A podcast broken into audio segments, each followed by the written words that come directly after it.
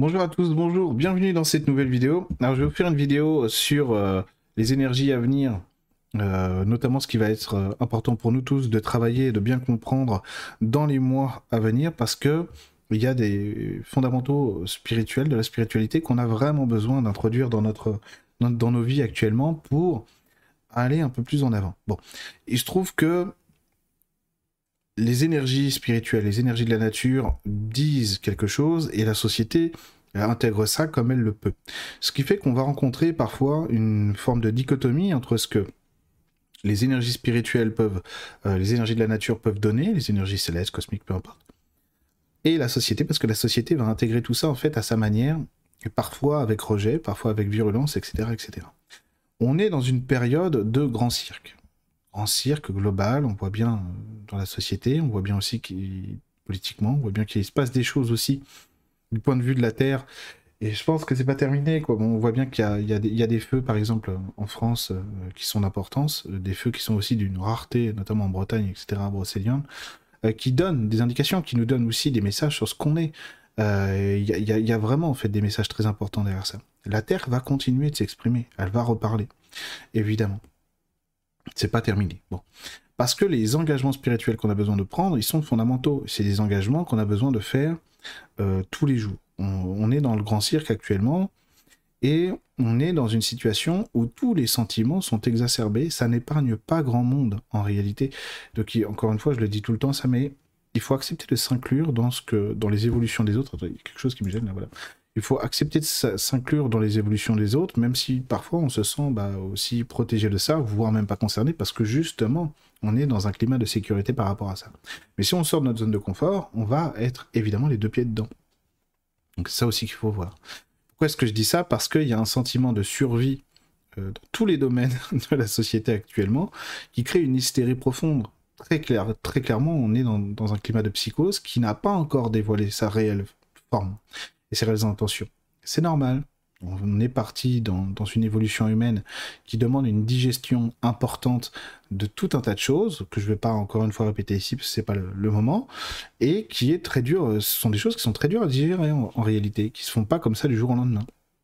On est sur des évolutions humaines qui vont prendre du temps, beaucoup de temps pour y arriver. Beaucoup, beaucoup de temps, évidemment. Donc il ne faut pas que ça vous décourage, ça non plus. Dire, ah bon, mais le grand changement, ça devait être pour... Euh, pour septembre. Je sais que des fois, on peut, lire ces choses-là. Écoutez, si c'est le cas, tant mieux. ça m'étonnerait beaucoup, mais tant mieux. évidemment, quand c'est dans ce sens-là, je préfère me tromper. Hein.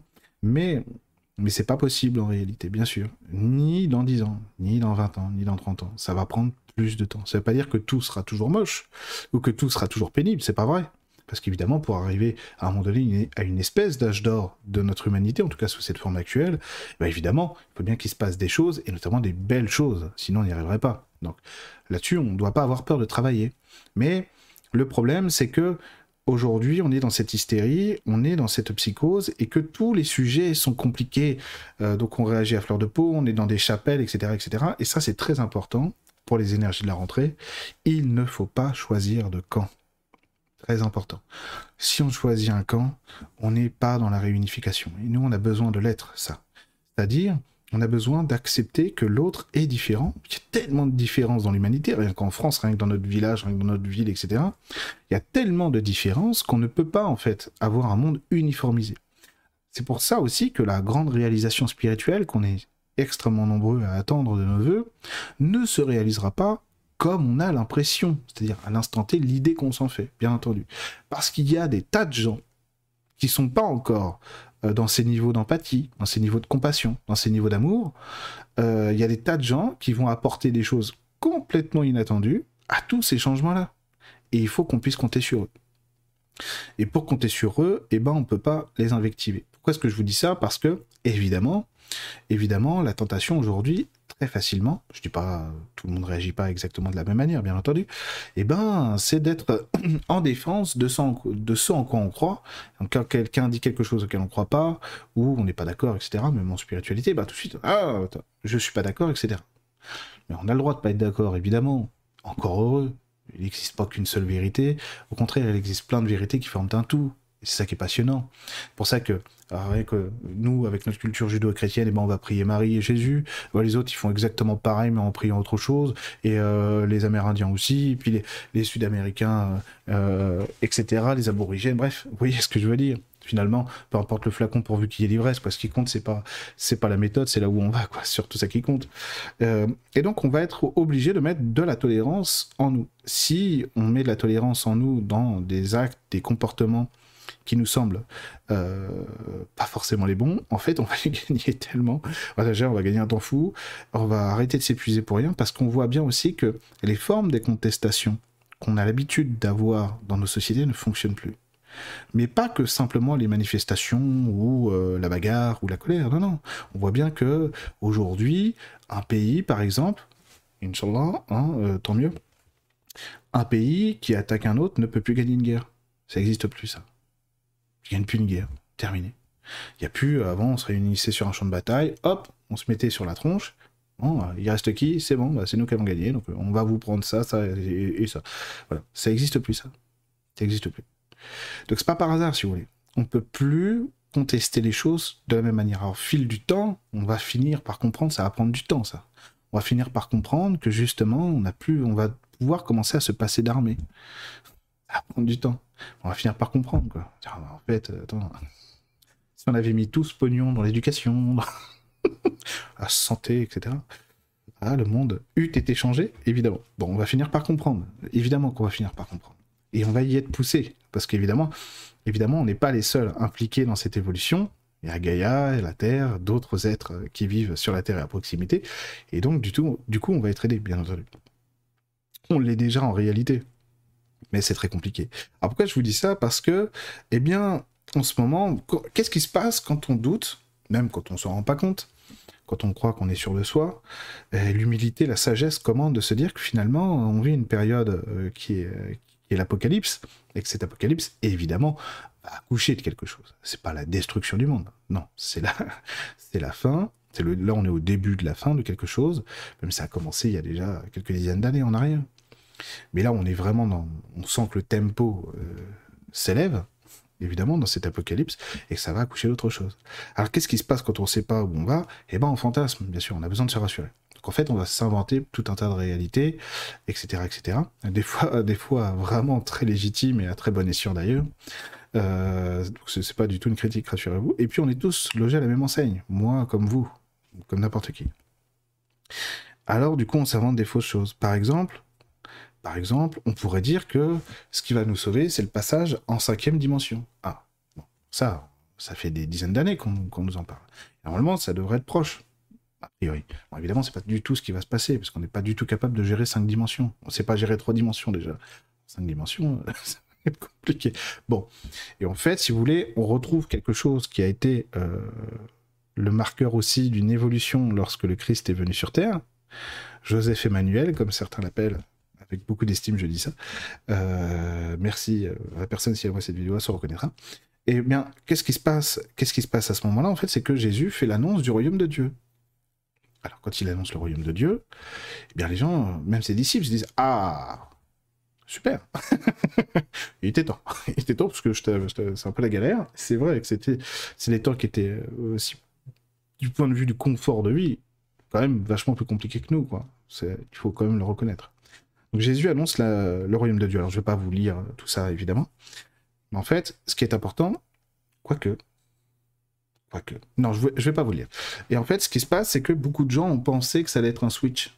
Donc voilà, Jésus, quand il aura. Jésus va renverser le roi, pourquoi pas, prendre sa place, et ce sera le royaume de Dieu. Euh, c'est pas du tout ce qui se passait en fait, c'est pas du tout ce que Jésus a voulu annoncer. C'est un peu ce qui se passe actuellement en spiritualité où on a l'impression que quelque chose va d'un seul coup euh, switcher puis on va passer d'un monde à un autre. Ce monde ne peut pas exister si on ne le construit pas. Donc c'est nous qui allons construire ce royaume-là, personne d'autre. Et c'est beaucoup mieux comme ça beaucoup, beaucoup mieux comme ça. Parce que ça nous permettra de révéler en nous-mêmes et autour de nous cette gloire-là, cet amour-là, cette compassion-là, cette empathie entre nous et tout ce qui vit avec nous et autour de nous. Donc c'est pour ça que c'est beaucoup mieux que ça se passe comme ça.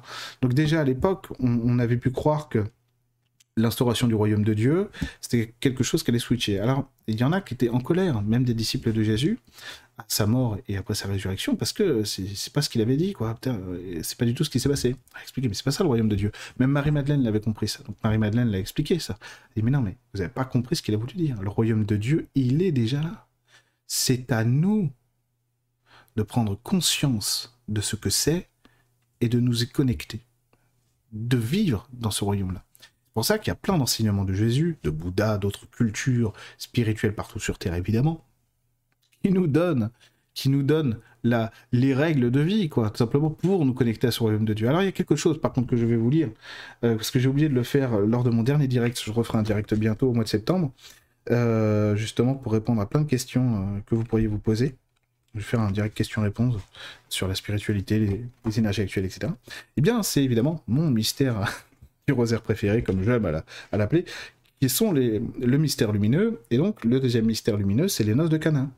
Et donc, j'ai complètement oublié de le dire euh, en réécoutant comme ça par hasard mon, mon direct, mais c'est pas vrai, j'ai quand même pas parlé de, des noces de Cana sans, sans leur dire le point le plus important des noces de Cana.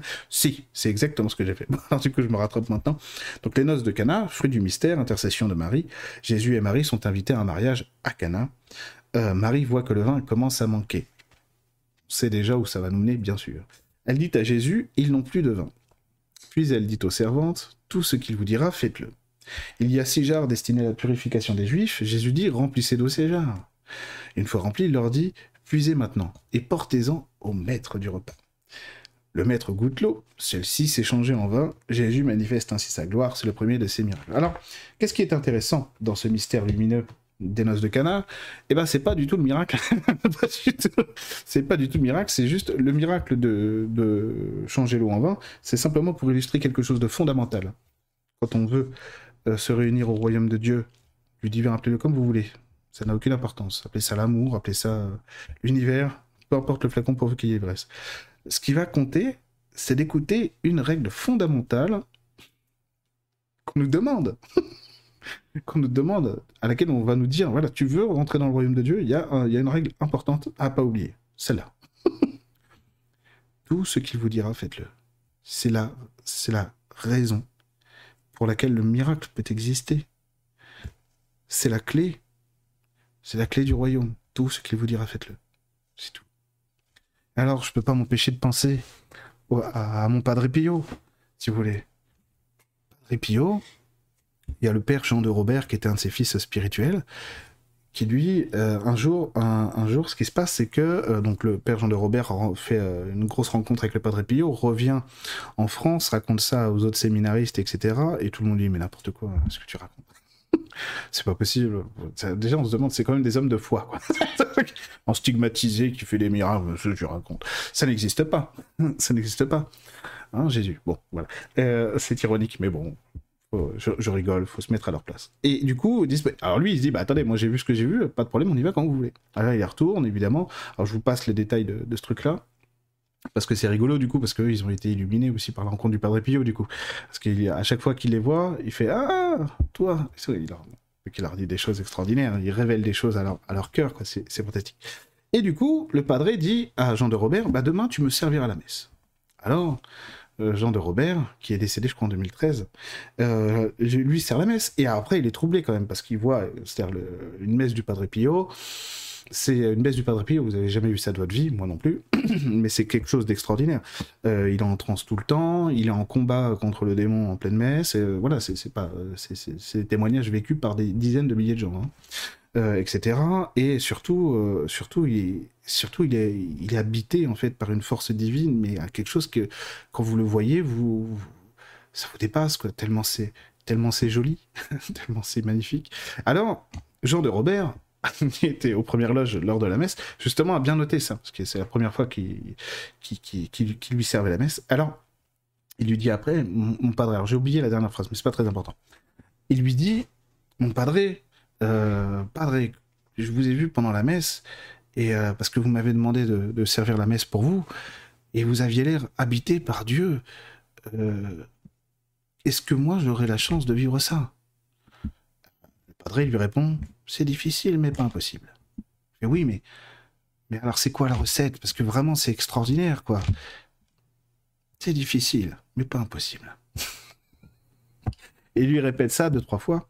Et puis il finit par lui dire quelque chose. Il lui dit, euh, pour lui dire, voilà, en fait, si, si tu veux être habité par Dieu, tu dois y consacrer toute ta vie, tous tes instants. Tu dois tomber en amour pour ça. Et là, tu vas te sentir habité par lui. Qu'est-ce qu'il dit, Padre Pio, là? Tout ce qu'il vous dira, faites-le. C'est la seule condition. Vous n'avez pas besoin de parler à vos guides. Vous n'avez pas besoin d'être médium, d'être clairvoyant, on s'en fiche complètement. On parle pas de ça, on parle pas de médiumnité, on parle d'amour, on parle de spiritualité. vous avez simplement besoin d'accepter ça, à votre manière, comme vous le pouvez, en fonction de ce que vous voulez. Ça peut même venir de, quelqu'un d'autre que, que de Jésus, on s'en fiche complètement. Mais en fait, il y a une urgence à être concerné profondément par cet amour qui est à disposition de 7 milliards d'êtres humains et qu'on ignore en permanence parce que ça ne répond pas à la question de savoir quel travail je dois faire, où est-ce que je dois déménager, est-ce que ce mec est bon pour moi, je ne sais pas, etc. Des questions qui sont légitimes, mais qui sont balayées d'un revers de main à partir du moment où vous intéressez la, chose la plus importante, c'est-à-dire l'amour en vous et autour de vous. Voilà, évidemment, le Padre Pio avait une clairvoyance que personne, personne, personne de tous les gens que vous connaissez, moi y compris, évidemment, ne peut se réclamer. Personne. Personne. Ça dépasse tout. Pourquoi est-ce qu'il avait ça? Pas parce qu'il avait des perceptions, parce qu'il était dans, ce, dans, cette ouverture du cœur. Là, il a accepté de consacrer sa vie à recevoir Jésus, l'amour en lui. Il aimait Jésus, plus que tout. Et Marie. Le padre, il pouvait faire jusqu'à 37 chapelets par jour. Je sais pas si vous vous rendez compte. 37 chapelets, on est déjà à 370, je vous salue Marie, C'est un prêtre qui lui avait dit ça un jour. Donc il priait, il priait, priait, puis on le voyait. Euh, donc vous savez, hein, sur le chapelet, on a, on a les boules. Mais Pio, tu en as combien aujourd'hui? 37, je crois. vous voyez, cette dévotion-là, c'est une dévotion tournée vers l'amour, vers le bien-être de l'humanité, vers le don de l'amour pour les gens autour de lui. Et donc, voilà, la règle de base, peu importe ce en quoi vous croyez, tout ce qu'il vous dira, faites-le. C'est-à-dire tout ce que vous aimez. Tout ce que... dans, Conversation avec Dieu, euh, Dieu dit à Neil Donald Walsh quelque chose de similaire. Il dit, ouais, mais moi je sais pas comment est-ce que je peux faire ma vie, etc., etc. Euh, certains choix, je sais pas. Alors, du coup, Dieu dit à Neil Donald Walsh, à chaque fois que tu te poses cette question, tu dois t'en poser une autre. Qu'est-ce que l'amour ferait? C'est tout. Qu'est-ce que l'amour ferait? Évidemment, ça nécessite d'accepter aussi sincèrement la réponse. Ah, ce que tu veux là, c'est non. C'est pas bon pour toi. mais, moi, je le... veux, ça. Ah bah, qu'est-ce que tu veux? Tu veux une vie de complétude, de plénitude, d'amour, de solidarité, etc. Tu veux que ça change, tu veux des gens beaux autour de toi? Fais ton choix. C'est du vécu, hein C'est du vécu, hein vous faites des choix, vous en mordez la langue. Vous, des fois, vous devez confronter votre lumière intérieure, ravaler votre fierté, votre ego. Si vous voulez avoir raison. Je dis, attends, tu m'as posé la question, tu me demandes de venir. Tu veux que je sois le témoin de ta vie? Je vais l'être. Après, faut accepter la réponse. Mais pourquoi? C'est pas, c'est pas de l'autorité, c'est pas de l'orgueil. C'est encore une fois, c'est parce que nos parts divines savent beaucoup mieux que nous ce qui est fait pour nous. Alors des fois, ça nous surprend. Des fois, ça nous fait peur, très peur. Mais si on l'accepte, on devient heureux. c'est surtout ça. On devient heureux. Et donc, vous voyez, la spiritualité aujourd'hui, ce royaume de Dieu, il ne s'ouvre que comme ça. toutes ces dimensions qui nous font rêver, etc., elles ne s'ouvrent qu'à travers ça. Et en plus, le pire, c'est que quand vous allez rencontrer cet amour, de plus en plus, vous verrez plus trop l'intérêt d'aller dans une autre dimension. vous allez voir des choses magnifiques, merveilleuses en vous, autour de vous. Vous allez apprendre à sourire aux gens, à recevoir ce qu'ils vous donnent. Ça va être prodigieux, prodigieux. On va se dire, mais en fait, ce monde, mais ce monde qu'on déteste, qu'on voudrait tout casser parce qu'il est moche, mais il est fabuleux. Eh oui, c'est le royaume de Dieu. L'amour est partout. Alors évidemment, ça contraste avec certains faits de la réalité, de nos sociétés. Mais ce que vit la société aujourd'hui n'est pas naturel. L'amour, c'est l'ordre naturel des choses. La détestation, l'objection, la violence, choisir un camp plus qu'un autre, le mépris, ne pas réussir à trouver le pardon, mais ça c'est du poison, c'est du poison pour nous. Même quand c'est légitime, même quand c'est justifié. Parce qu'on a de très bonnes raisons parfois d'être en colère, bien sûr. Et la colère, c'est un sentiment humain qu'il ne faut pas bannir. Parce que la colère, c'est aussi un sentiment salvateur. Pas toujours, mais ça peut l'être. C'est fait pour ça à la base. c'est comme un bon orage, quoi, si vous voulez. Dans la nature, ça nettoie un bon coup et ça fait du bien. Vous voyez? Donc on en est là actuellement, et surtout pour les challenges qui nous attendent là à court terme dans les prochains mois qui arrivent. Je suis pas en train de vous annoncer l'apocalypse, rassurez-vous. Euh, ça n'a pas l'air d'être à l'ordre du jour. Mais euh, en tout cas, j'ai pas été tenu informé, très clairement. On m'a pas appelé, on m'a oublié de me le dire. Je plaisante, mais c'est vrai, quoi. J'ai pas eu d'infos du tout euh, là-dessus. Si jamais ça arrive, c'est que j'étais, voilà, j'ai pas eu d'infos. je plaisante, plaisante. Mais si vous voulez, c'est important de ne pas prendre parti en dehors des cadres d'amour. D'accord? Donc ça va nécessiter aussi beaucoup de courage et beaucoup de force de la part d'un certain nombre d'entre nous, c'est-à-dire le plus grand nombre, tout simplement, nous tous. Parce que actuellement, beaucoup de change, beaucoup, beaucoup de choses changent dans euh, nos rapports avec les gens et dans les rapports euh, tout court, donc que ce soit socio-professionnels, familiaux, amoureux, etc. Parce qu'on voit beaucoup de gens évoluer et changer dans des voies qu'on ne comprend plus. Ça, c'est très courant, là, actuellement. Très courant. Alors comment on fait? Parce que quand on aime quelqu'un profondément et qu'on va voir, je sais pas moi, ça, on va voir qu'il se détruit la vie parce qu'il est comme ci, comme ça et machin, etc. Comment on fait? Eh bien la première chose c'est l'acceptation. Accepter que cette personne a choisi cette voie et que nous on ne peut pas comprendre. Premier pas. Premier pas. Ça ne veut pas dire qu'on doit. Oh. Je sais pas ce que c'est. Euh, ça veut pas dire qu'on doit rester les bras croisés, etc. à attendre que les choses se passent. C'est pas ça. Mais Évidemment, ça concerne. Nous, on est tenté, on a envie d'intervenir, on a envie de, juger aussi, dire mais non, mais tu fais le mauvais choix. Tu fais le mauvais choix. Très mauvais choix même. mais en fait, il faut se mettre à la place de l'autre et savoir ce pourquoi il le fait. Donc ça, c'est le niveau de l'empathie. Donc ce niveau de l'empathie va nous permettre d'aimer les gens, même quand ils font des choses qui ne nous concernent pas. On parle pas de violence, on parle de, choix différents, mais comment ça se fait que tu me reproches comment ça se fait que euh, tu, tu, veuilles faire ça, ça me paraît euh, euh, contre-productif, toxique, etc. pour toi. voilà, ce serait peut-être peut-être autre chose pour que ce soit mieux, parce que là, t'as pas l'air bien, quoi, si vous voulez. C'est plutôt ça. Et donc, il va falloir accepter qu'en fait, chacun fait ce qu'il peut. Chacun fait ce qu'il peut en ce moment parce qu'on est dans cette phase de psychose, on est dans cette phase d'incertitude, parce que tout le monde est placé en survie. Tout le monde hein, est placé en survie sur ce qu'il est. Parce qu'il y a aussi quelque chose que la société dit, euh, et c'est pas la première fois, c'est qu'elle n'a pas de capacité de gestion sur des choses qui sont graves. Pas de capacité de gestion. Alors évidemment, pandémie, etc., même si pandémie particulière, mais pandémie quand même, pas créer de polémique. c'est pas le but de la vidéo. Euh, pandémie, gilets jaunes, euh, incendie, etc. Peut y avoir pire. Hein. Euh, s'il y a un volcan en Islande qui se met à cracher du feu, on pourrait, pourrait ne pas voir le soleil pendant un mois. Hein. Voilà. C'est déjà arrivé hein, que on ait des étés sans, soleil. Pendant, pendant six mois, tout, était, tout était voilé à cause de la fumée, donc, notamment au 19e siècle. Bon, bref, vous voulez, il va se passer des choses encore. Ces choses-là ne seront jamais, jamais euh, absolues. Voilà. C'est pareil, oui, il manque des choses ici et là, dans, le supermarché. Pas belle affaire. Hein bon, après, si la moutarde est un aliment absolument sacré, je compatis, solidaire à 100%. Mais ce que je veux dire, c'est qu'on n'est pas sur un temps. Euh, je, je, veux je, vais vous donner un vrai exemple personnel. Vous allez voir que on, fait tous des choses parfois. Euh, un peu à l'emporte-pièce. Bon, alors, je vois que je commence à me dire au, bout d'un moment, euh, ouais, mais s'il n'y a pas de gaz cet hiver, c'est quand même problématique, parce que parce que nous, on chauffe au gaz, j'ai deux enfants, bon, c'est un petit peu problématique. Alors du coup, j'appelle mon marchand de bois, je dis bonjour, c'est Monsieur Bénard, il me faudrait du bois. Je raccroche, je fais, ah, bon, moi on aura du bois pour l'hiver. Marie me dit, tu sais, t'avais pas besoin d'acheter du bois. il n'y aura pas de problème cet hiver pour toi. Alors j'espère que ce sera général, bien sûr. Ce sera pas que pour moi. Ah, donc elle m'a, parlé nominément. C'est nommément, je sais pas comment on dit, mais je, bon, je pense pas. Euh, euh, et, si vous voulez, euh, si vous voulez, elle m'a juste dit, t'avais pas besoin de faire ça, quoi.